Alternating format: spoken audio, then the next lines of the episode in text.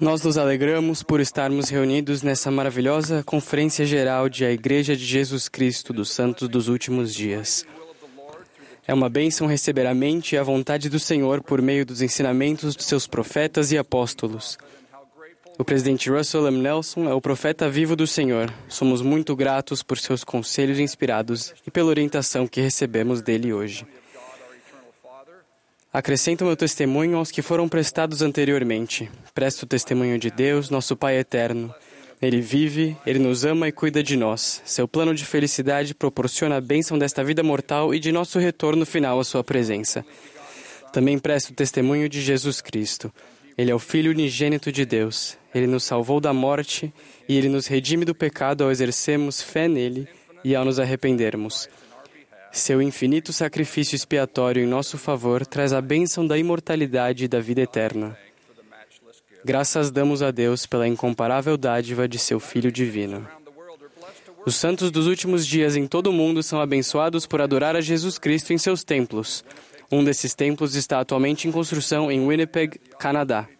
Minha esposa Anne-Marie e eu tivemos a oportunidade de visitar o local da construção em agosto desse ano. O templo foi lindamente projetado e certamente será magnífico quando estiver concluído. Entretanto, não pode haver um templo magnífico em Winnipeg ou em qualquer outro lugar sem um alicerce sólido e firme.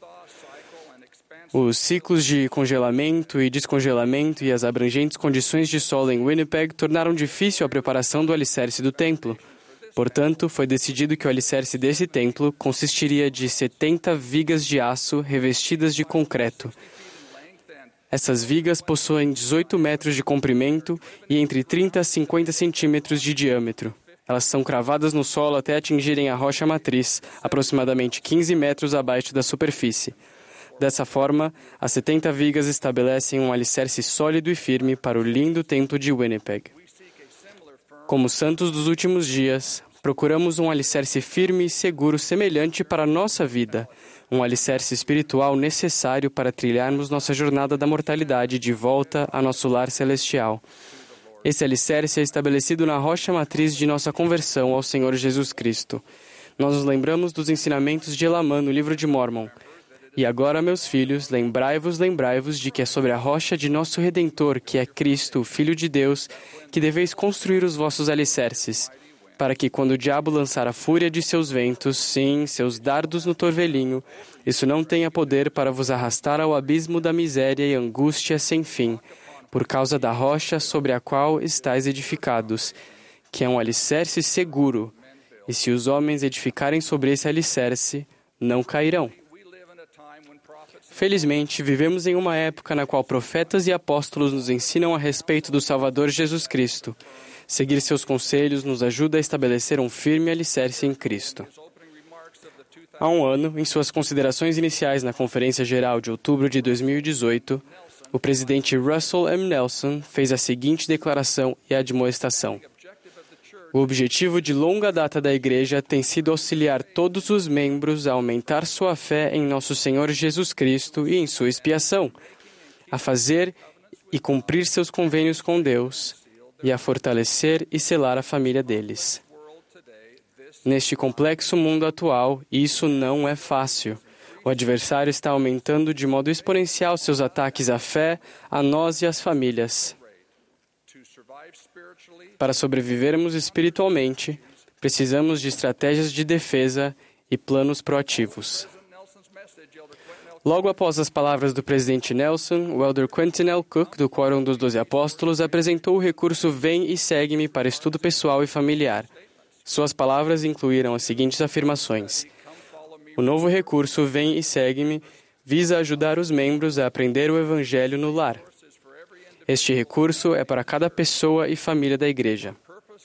Nosso propósito é equilibrar as experiências na igreja e no lar de modo a aumentar de forma significativa a fé e a espiritualidade e aprofundar a conversão ao Pai Celestial e ao Senhor Jesus Cristo. Em janeiro deste ano, os santos dos últimos dias no mundo inteiro começaram a estudar o Novo Testamento com o recurso Vem e Segue-me como seu guia. Com uma programação semanal, o Vem e Segue-me nos ajuda a estudar as Escrituras, a doutrina do Evangelho e os ensinamentos dos profetas e apóstolos. É um recurso maravilhoso para todos nós. Após nove meses do início desse programa mundial de estudo das Escrituras, o que vemos?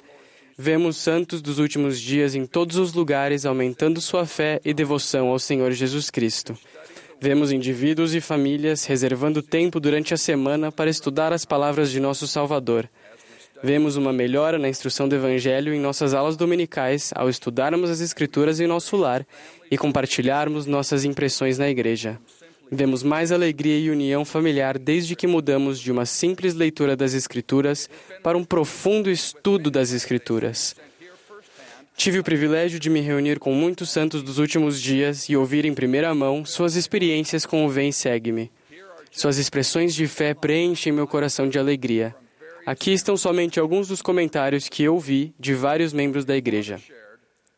Um pai compartilhou.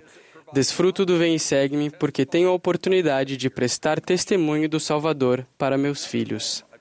Em outro lar, uma criança disse: É uma oportunidade de ouvir meus pais prestarem seu testemunho. Uma mãe compartilhou: Temos sido inspirados a saber como colocar Deus em primeiro lugar.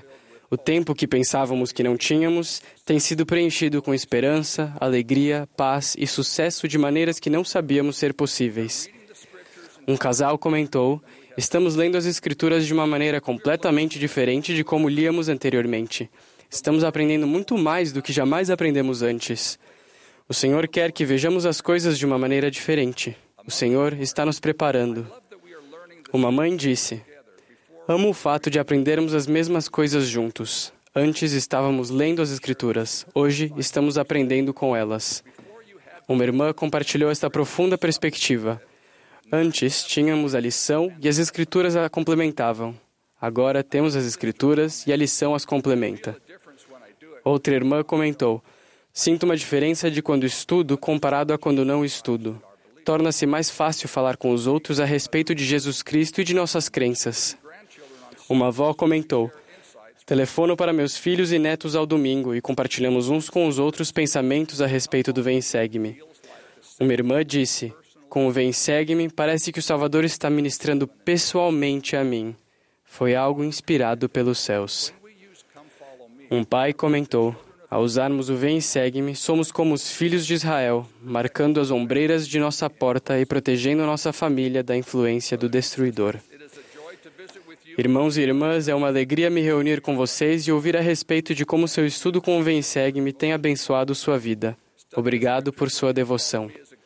Estudar as Escrituras com o Vem Segue-me como um guia está fortalecendo, essa nossa, fortalecendo nossa conversão a Jesus Cristo e a seu Evangelho.